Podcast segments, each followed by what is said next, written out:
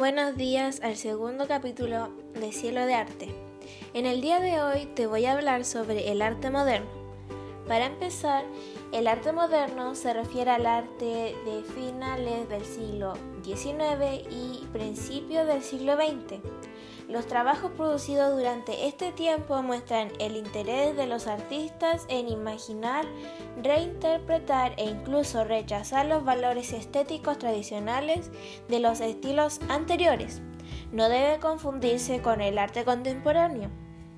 El género del arte moderno está compuesto por varios movimientos importantes. Uno de ellos es el impresionismo. Está considerado el principal catalizador del arte moderno.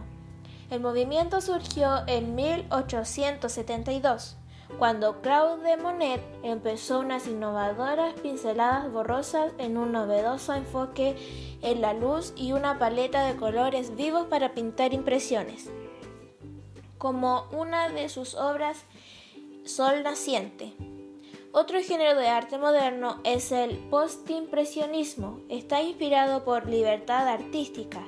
Los artistas como Vincent van Gogh comenzaron a trabajar en estilos distintivos y fuera de lo convencional, conocida como postimpresionismo. Una de sus obras fue La Noche Estrellada. Surgió en la década de 1890 y muestra un interés por la emoción y una preferencia por la interpretación subjetiva en lugar de una interpretación realista. Y por último, el género fauvismo apareció por primera vez a principios del siglo XX, al igual que los, los estilos postimpresionistas.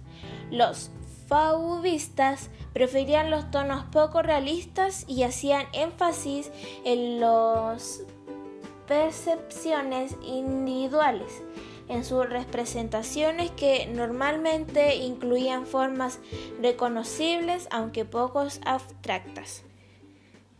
Y bueno, estos fueron tan solo algunas características del arte moderno, algunos rasgos distintivos de las producciones artísticas representativas de la modernidad. Te espero para el próximo capítulo de Cielo de Arte. Adiós.